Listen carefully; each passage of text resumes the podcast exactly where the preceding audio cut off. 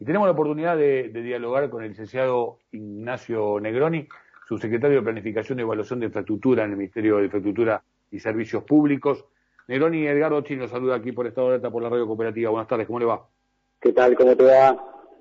Bien, eh, a ver, digo, hay buenas noticias para, para anunciar, a pesar de la situación en general que nos está trayendo muchos dramas, ¿no? En el aquí y ahora, con el enfrentamiento a la pandemia y con las posibilidades de resistencia del plano económico. Eh, recién hablábamos sobre el tema de la caída del poder adquisitivo de los argentinos y el rol que tiene que cumplir el Estado al respecto, ¿no? Sí, sí, sí, sí, sí. La verdad que los anuncios fueron muy importantes. Quería mm, hacerte ahí una, una corrección o explicar un poco mejor el número que acabas de dar, porque el número que acabas de dar es, es un poco más grande que el anuncio que hicimos ayer. Pero, digamos, ese es con un número con cierta proyección. El que acabas de dar, digamos, no, es un número equivocado, pero es el número que, que vamos a llegar. Te cuento, el anuncio de ayer fue principalmente por el programa FIM 2021. El FIM 2021 es un programa para toda la provincia de Buenos Aires de 12 mil millones de pesos, para los cuales en el anuncio de ayer puntualmente se mencionaban del fin 2021 199 obras por un monto total de 8.800, entre 8.800 y 8.900 millones, es decir, un 75% aproximadamente del total del fondo. Pero, pero el gobernador, perdóname, el gobernador habló de 20.000 millones, ¿está bien? Sí, pero ahora te cuento cómo se componen esos 20.000 20 millones. Entonces vos tenés Mira, vos vas a tener 12.000 del fin eh, del fin 2021. Tenés 2.000 del fin 2020. ¿Bien? Ahí tenés 14.000. Y le vas a agregar 5.000 del PREIMBA. Y ahí tenés 19.000 millones.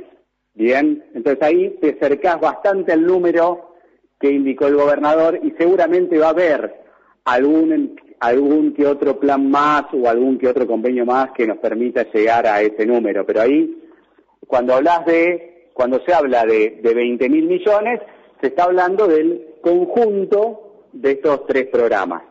¿Bien? Y cuando se habla de las 700 horas aproximadamente, bueno, vos ahí tenés que sumar para llegar a esas 700 horas, tenemos alrededor de entre 220 y 230. Te digo porque estos son los, la cantidad de obras son un poco móviles. Primero hasta que se termina de conformar el total del, del proyecto y después porque muchas veces sobre la marcha los, los municipios a veces cambian la obra y cambian el destino de fondos porque quizás una obra que creyeron que era relevante en algún momento les cambia algún tipo de prioridad. Y no solo eso, también Ignacio hay una situación que tiene que ver con la, posibilidad de, generar todos los elementos necesarios para, para llevar adelante este tipo de obras y el tema de, sus valores y sus precios. En algunos casos este, son del orden nacional, pero en algunos casos también hay que importar, ¿no? Bien, tal, cual. Mirá, eh, y después, respecto del número de obras, eh, aproximadamente lo que te comentaba recién es que el fin 2020 tiene alrededor hoy, hoy la foto a hoy es de 223 obras. La foto hace unos días atrás era 228, lo más probable es que algún municipio consolidó, consolidó algunos montos, algún municipio que tenía más de un proyecto. ¿Bien? ¿Correcto? Lo que nosotros tenemos 200 obras de fin 2021, bueno, 199 fue el anuncio, pero a un 75%. Lo que nosotros suponemos es que va a rondar ese número final, cuando se termine de conformar el 100% del monto, va a rondar alrededor de las 260, 280 obras, muy posiblemente. Y después nos quedan todas las obras del PREIMBA. Y cuando vos ves en general el promedio por, por fondo conformado siempre es un poquito más de 200 obras. Entonces, cuando vos sumás estos tres fondos, un poquito más de 200 obras cada fondo, te va a dar al final del camino un total de 700 obras. ¿Cómo eh, se decide las prioridades de estas obras? Porque aquí puede haber varias lecturas, incluso eh, puede haber quien piense que, la grieta puede aparecer en el medio, eh, puede quien piense que en medio de un año electoral algunos municipios van a ser más beneficiados que otros. ¿De qué manera está trabajando, se está trabajando para estar cubierto a este tipo de críticas? Mira, son dos, son dos cosas distintas. Una es cómo se reparten los fondos, que sería el punto uno, y el punto dos es la elegibilidad de las obras, es decir, qué tipo de obras pueden hacer.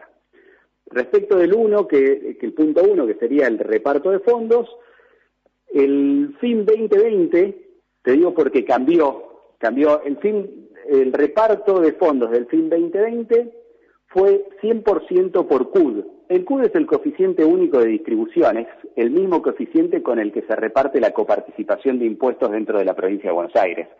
Por ende, es un número objetivo y es un número comúnmente aceptado. Bien, con lo cual, el reparto es en función del, del CUD. Para lo que es PREINVA y FIN 2021, al CUD se le agregó una variable que es el ingreso corriente de los municipios. Entonces se armó un nuevo coeficiente en función de, esas, de esos dos coeficientes anteriores. Y se reparte de esa manera, con lo cual el reparto de fondos tiene parámetros objetivos, digamos, no es un número antojadizo. Entonces, y, la verdad es que es comúnmente aceptado eso. Obviamente que no se le puede dar lo mismo a un municipio tan grande como La Matanza respecto de otros municipios que capaz digamos, que siguen siendo importantes, pero que realmente tienen eh, menores necesidades en volumen, porque tienen mucha menos población o mucha menos superficie. O sea, algunos de esos índices eh, se sacan a partir de la cantidad, de la situación demográfica y, o también de la situación de necesidad del municipio. Eh, el CUL, el CUL particularmente, esto es, es digamos, deberías eh, comunicarte capaz con alguien de Hacienda que te pueda explicar mejor la composición del CUD. Yo te puedo explicar algunas variables que toma el CUD, pero, digamos, después es un cálculo complejo el que hay atrás. El CUD toma como variables, sí, la población y toma también eh, la superficie del distrito y toma también la eh, capacidad de camas de internación, entre otras variables más. Te estoy diciendo las principales. ¿eh? Yo no soy un especialista en el cálculo del CUD.